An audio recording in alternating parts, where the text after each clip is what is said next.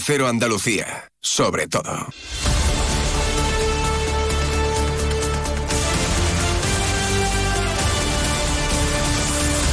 En Onda Cero, la brújula de Andalucía. Jaime Castilla. Buenas tardes y bienvenidos a la brújula de Andalucía. Hoy, martes 27 de febrero, es la víspera del Día de Andalucía, el Día de la Comunidad, una jornada de descanso para la gran mayoría de habitantes de esta tierra y de hecho a estas horas seguro que muchas calles de ciudades y pueblos grandes y pequeños de Andalucía están llenas de esas personas que aprovechan para juntarse y disfrutar de un rato de ocio. Pero hoy es también el Día Mundial de las ONG, las organizaciones no gubernamentales. Y aquí en Onda Cero Andalucía, este martes queremos reconocer su papel.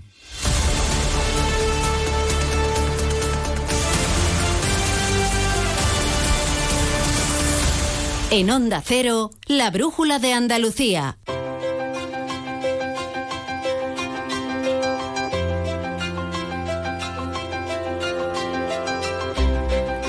No siempre el Estado, los servicios públicos pueden llegar a todas aquellas personas que necesitan una ayuda, una mano amiga. E incluso a veces cuando llegan, pues llega de forma insuficiente. Es un fallo, muchas veces dramático que deja historias trágicas de desamparo y de soledad. Y no digamos, claro, en países donde ese Estado y esos servicios pues apenas existen o directamente no se les espera. En esos momentos es cuando actúan las organizaciones no gubernamentales, aquellos organismos formados por gente voluntaria con un fin común muy sencillo, ayudar en una tarea concreta de la que nadie o muy poca gente se ocupa. Las hay que ayudan a personas, que ayudan a los animales, que ayudan al medio ambiente. Las hay enormes, internacionales, mundiales. Y las hay también pequeñas, locales. Quizás estas segundas, pues claro, no lleguen a muchos lugares. Quizás no puedan permitirse campañas de publicidad en televisión o en radio. No las visite ningún presidente o premio Nobel. Pero consiguen su objetivo, que no es otro que el mencionado de ayudar. Es el caso de la Fundación Esperanza en Acción, una pequeña ONG gaditana con sede en Chiclana de la Frontera que ayuda a jóvenes inmigrantes a integrarse y lo hace además desde el ámbito rural. De hecho, la ayuda a integrarse lo hace a través de la agricultura y uno de sus fundadores tiene la amabilidad de estar hoy con nosotros aquí en la Brújula de Andalucía. Se llama José González Díaz y es por supuesto chiclanero. Buenas tardes, José.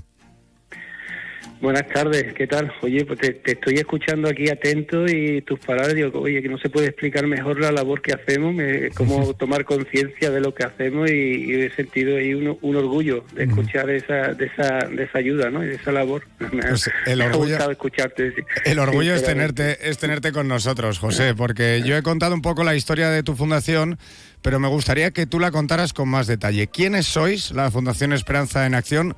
¿A qué os dedicáis y desde cuándo?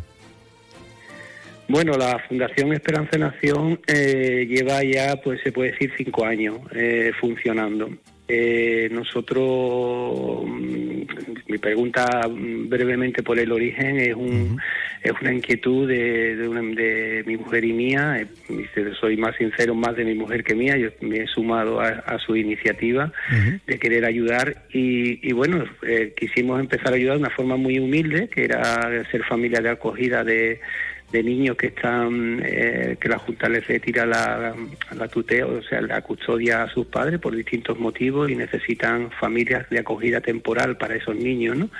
Nosotros queríamos ser familia de acogida y, y conocimos de manera paralela la problemática de de jóvenes migrantes que, bueno, menores que han entrado y cuando cumplen la mayoría de edad, pues se queda en una situación de bastante desamparo y que también se podía acoger a estos jóvenes.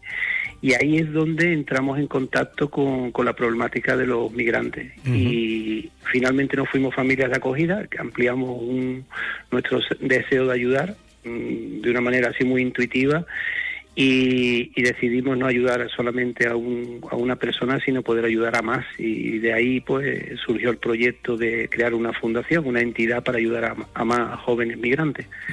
Y bueno, después de cinco años pues no podemos decir que estemos profesionalizados en el sentido de tener personal, pero sí tenemos eh, 10, 15 voluntarios y, y, bueno, y una y un grupo social de personas que apoyan el proyecto de más de 110 familias. Bueno, creciendo y haciendo muchas cosas. Espero poder ir contando. Sí, precisamente, José, hablando de esa, bueno, esa eh, ya, mm, oye, una nada desdeñable red de voluntarios que tenéis y de gente que colabora, me gustaría que nos hablases de cómo os financiáis y sobre todo de una cosa muy concreta que me parece una cosa preciosa y creo que además que está teniendo mucho éxito, que se llama el proyecto La Petit, que sé que allí en Chiclana se conoce, pero me gustaría que lo conociera pues todos nuestros oyentes. ¿Qué es el proyecto La Petit? Bueno, pues el proyecto La Petit es, una iniciativa social de la Fundación, es nuestro principal proyecto y creo que hemos dado con, con una línea de trabajo que nos sentimos muy orgullosos, que está basado en el, en el dar-recibir.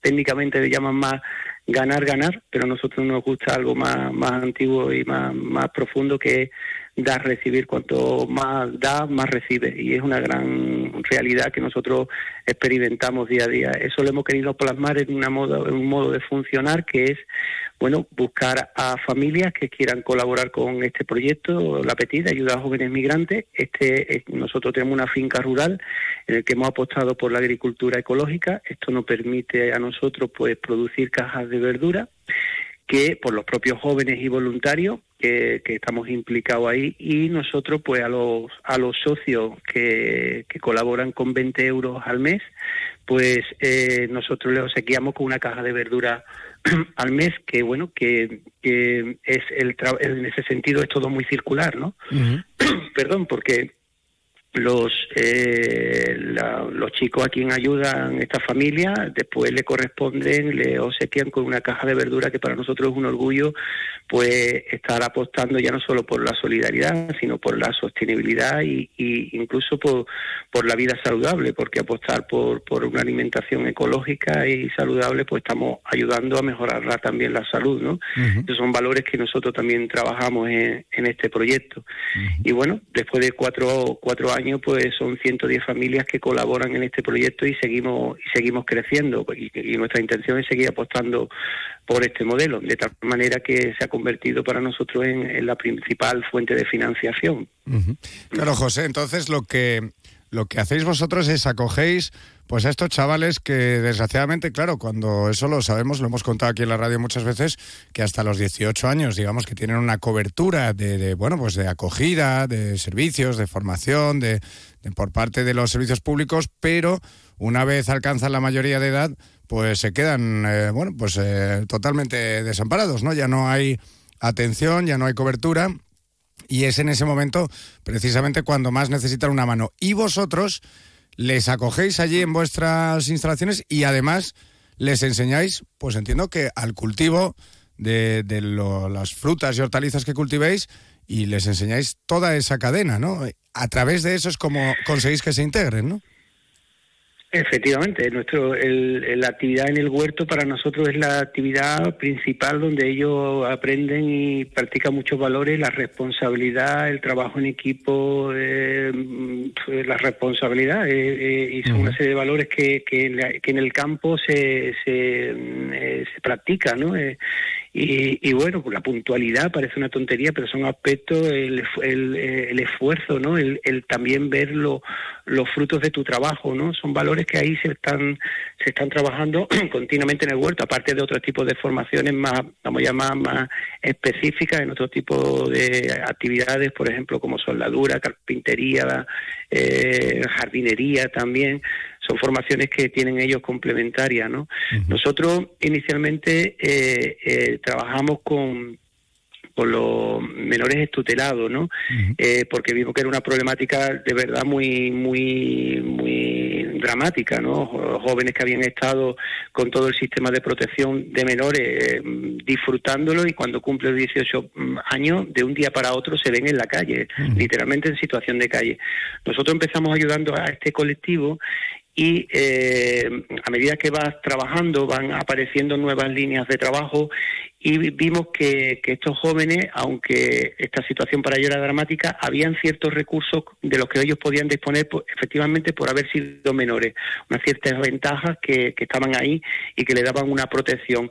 Nosotros después nos centramos en un colectivo muy parecido que es el joven que entra con 18 años y entra como si fuera un adulto y no lo son y tienen son casi niños. Entonces nosotros estamos trabajando ahora, nos hemos especializado en ayudar a jóvenes que ya entran mayores de edad, pero están completamente vulnerables en una situación donde les faltan y eso te iba a preguntar, José, ¿cómo, cómo, cómo llegan a vosotros? Porque entiendo que muchos de ellos habrán realizado, pues no solo ya el viaje en patera hasta aquí, sino que a lo mejor han cruzado países y países, esa ruta hasta Marruecos tan peligrosa o hasta Mauritania que conocemos. Entiendo que traen historias muy duras, ¿no? Sí, son muy duras. Nosotros, de hecho, gracias a la labor de, socios que son a la vez voluntarios, psicólogos, pues estamos trabajando en la parte emocional, que toda esa dureza de, desde empezar a dejar a su familia, todo su entorno y de, el propio tránsito y los miedos y los riesgos que, que asumen, porque están, por supuesto, arriesgando sus vidas. Esto no, voy a decir, no son películas, y hay películas ya de estas muy buenas explicándolo, pero es una realidad y nosotros las conocemos de primera mano. No queremos quedarnos en eso, queremos acogerlo, normalizarlo y que ellos se sientan completamente acogidos. Pero realmente hay mucha historia muy dura, muy dura y, y muy variada, ¿eh? porque hay desde el, vamos a llamar, tradicional, que queda mal decirlo, pero pasar por, eh, por el estrecho en patera, pero eso va cambiando a lo largo del tiempo. Ahora están entrando muchos senegaleses con los conflictos políticos y están yendo directamente en embarcación desde Senegal a Canarias directamente. Es otra ruta distinta. Por ponerte otro ejemplo, uno de nuestros chicos, un chico de Marruecos, de los primeros que acogimos, eh, entró de manera, vamos a llamar, regular como estudiante en Ucrania y después bajó y tardó años en llegar a España. Qué barbaridad. Fíjate la historia, cada uno, y, en, y, en, determinados países lo pasó bastante mal. Y, otros que, que hay, por ejemplo, Abdu, de, de, que de, de, Gambia, pues ha hecho la ruta andando, atravesando el Sáhara y, y con situaciones de, hay personas que, eh, digo, por, por, por lo retorcido que es, ya no los riesgos de la vida, de, de, la sed, del hambre, de las dificultades que pasa, sino en determinada zona que, que no los cuenta, como haberlo vivido mm, directamente. Hay mm, grupos que estos jóvenes los raptan y eh, le piden eh, rescate a la familia. A la familia, claro. Ya no, fíjate lo retorcido que es, ya lo tienen mal y son víctimas de, de, extorsión. Sí, sí, claro, es el, en, medio de la tragedia hay gente que encima se aprovecha más todavía.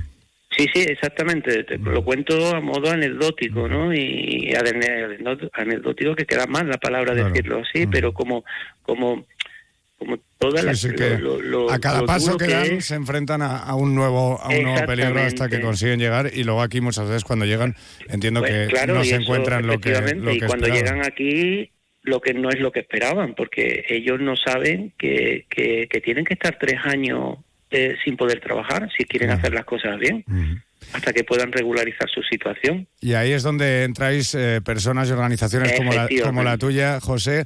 Yo sé que, bueno, que mm. lleváis cuatro o cinco años, has dicho, pero entiendo que ya tendréis casos de éxito y precisamente para, para terminar te quería, bueno, pues preguntar eh, bueno, cómo se siente uno cuando, oye, ha dedicado esfuerzo y ve que efectivamente gracias a su trabajo personas que lo tenían tan complicado salen adelante. Y también me gustaría para terminar, bueno, que, ¿qué le dirías ¿no? a mucha gente que nos está escuchando y que, bueno, pues pueden colaborar con, con tu organización directamente o con, o con cualquier otra que está pensando en ayudar y no pues sabe, no sabe muy bien qué hacer? Pues te estoy escuchando y de verdad que tengo, mm, cuando esto se teriza la piel, ¿no? De, de cuando me ha dicho cuenta cuenta casos de éxito, pues te voy a contar la realidad misma. Ayer, ayer un joven, no voy a decir nombre, pero de los chicos que hemos ayudado, que ya tiene su permiso de trabajo, que ya tiene su trabajo, incluso ha cambiado de otro, ya va cambiando de un, de un puesto de trabajo a otro, pues ha estado en casa eh, bueno, para contarnos que, que, estaba ahora, iba a terminar su contrato, pero que ya estaba buscando el, el siguiente y que se quería, que estaba en el proceso de comprarse un coche. Toma ya, qué maravilla. o sea, ver, Exactamente. Eso es, progresar ya, independencia, qué, gozada. Efectivamente, eh, hace mm, dos semanas empezamos a ayudar a otro joven también de Marruecos, eh, en este caso, que su proyecto ya, ya tiene su trabajo, ya tiene su novia, maravilloso, y buscando casa. Que eso me lleva a señalar una, una gran problemática que tienen los chicos migrantes que encuentran su trabajo y que estamos detectando en esta última etapa. Y estamos también intentando ayudar a, a, este, en esta situación porque la ayuda no termina incluso cuando conseguimos su trabajo y su primer y su permiso de residencia y de trabajo. Creíamos que nuestro trabajo iba a terminar ahí pero que va no termina ahí. Primero porque encontrar vivienda para ellos es muy complicado porque ya hay una, un problema de vivienda en España generalizado, todo este tema del alquiler vacacional, que no hay viviendas de alquiler de, larga temporada, que son muy, muy, muy caras, están muy eh, eh, subidos los precios, y, si a eso le añadimos las resistencias mm, culturales a, a, lo que desconocemos, ¿no? Por ser migrantes, pues lo tienen muy difícil. De hecho, hemos tenido varios jóvenes que hemos, hemos tenido que buscarle nosotros el recurso habitacional con nosotros. Pues José, si, te, si, te, parece, mira, vamos a terminar con esa reivindicación, esa llamada de atención de, bueno, oye, una vez eh, consiguen su trabajo y consiguen integrarse, hay que, hay que tratarles como a cualquier otra persona y que encuentren, por supuesto, su casa. Así que ojalá mm. se pueda vencer esa resistencia y acabar con ese problema eh, José González Díaz, fundador de la Fundación Esperanza en Acción, una pequeña ONG gaditana, no se la pierdan, que ayuda a jóvenes inmigrantes a integrarse a través de la agricultura, a través del cultivo, con sus manos, del trabajo diario y en equipo, con cuidado. José y su mujer son unas de esas personas que decidieron ayudar y lo están haciendo. Así que no se lo pierdan. Fundación Esperanza en Acción. Hoy, Día Internacional de las ONG no nos queda más que darte las gracias, José, a ti, a tu mujer y a todo tu equipo y a todos tus voluntarios por el trabajo que hacéis. Desde aquí, desde Nacero, gracias de corazón y que sigáis así. José, gracias y buenas tardes. Gracias a vosotros por esta labor de difusión de nuestro trabajo.